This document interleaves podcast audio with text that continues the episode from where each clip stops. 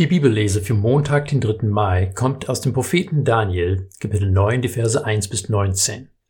In einem so umfangreichen Text kommen viele verschiedene Themen vor, aber heute möchte ich auf etwas hinweisen, was uns vielleicht nicht so bald in den Sinn kommt, wenn wir diesen Text lesen. In diesem Text spricht Daniel ein Bußgebet, stellvertretend für sein Volk. Er bekennt ihre Schuld und bittet Gott um Vergebung. Die Sache ist, Viele Christen haben ein Verständnis von dem Verhältnis zwischen dem jüdischen und dem christlichen Glauben, das so zusammengefasst werden kann. Die Juden hatten das Gesetz und mussten dieses Gesetz einhalten, um zu versuchen, Gerechtigkeit vor Gott zu erlangen. Sie glaubten an einer Gesetzesgerechtigkeit. Als Jesus dann gekommen und für uns gestorben ist, wurde das Gesetz aufgehoben und jetzt werden wir durch den Glauben gerettet. Damals Gesetz, jetzt Gnade. Diese Vorstellung von dem Unterschied zwischen Judentum und Christentum geht weitestgehend auf die Zeit der Reformation zurück. Luther hat sich nicht ohne Grund an vielen Aussagen des Römerbriefs festgeklammert, die ihm eine neue Perspektive auf den Glauben gegeben haben. Nachdem er so viel Missbrauch durch die damalige katholische Kirche erlebt hat, Fragen, die ihn lange gequält haben, wurden für ihn auf erfrischende Art und Weise beantwortet. Allerdings ist dadurch eine gewisse Karikatur des jüdischen Glaubens entstanden. Unser Text zeigt aber deutlich, dass dieses Verständnis des jüdischen Glaubens zu kurz kommt.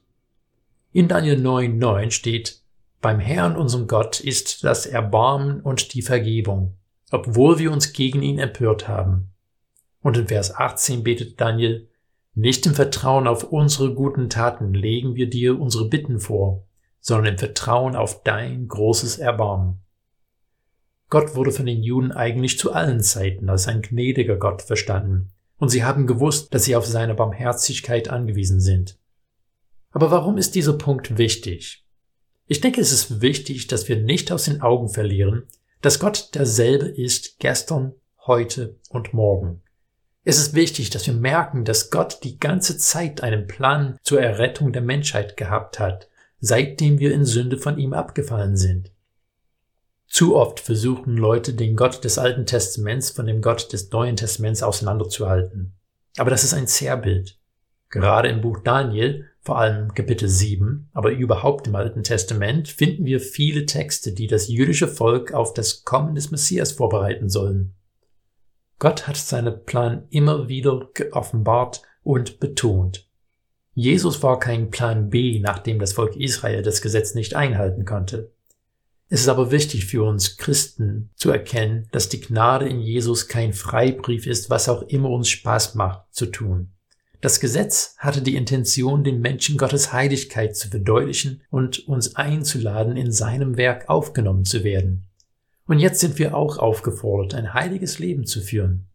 Freilich verdienen wir die Errettung nicht durch unser Tun, aber wir bitten Gott, uns nach dem Vorbild seines Sohnes zu erneuern.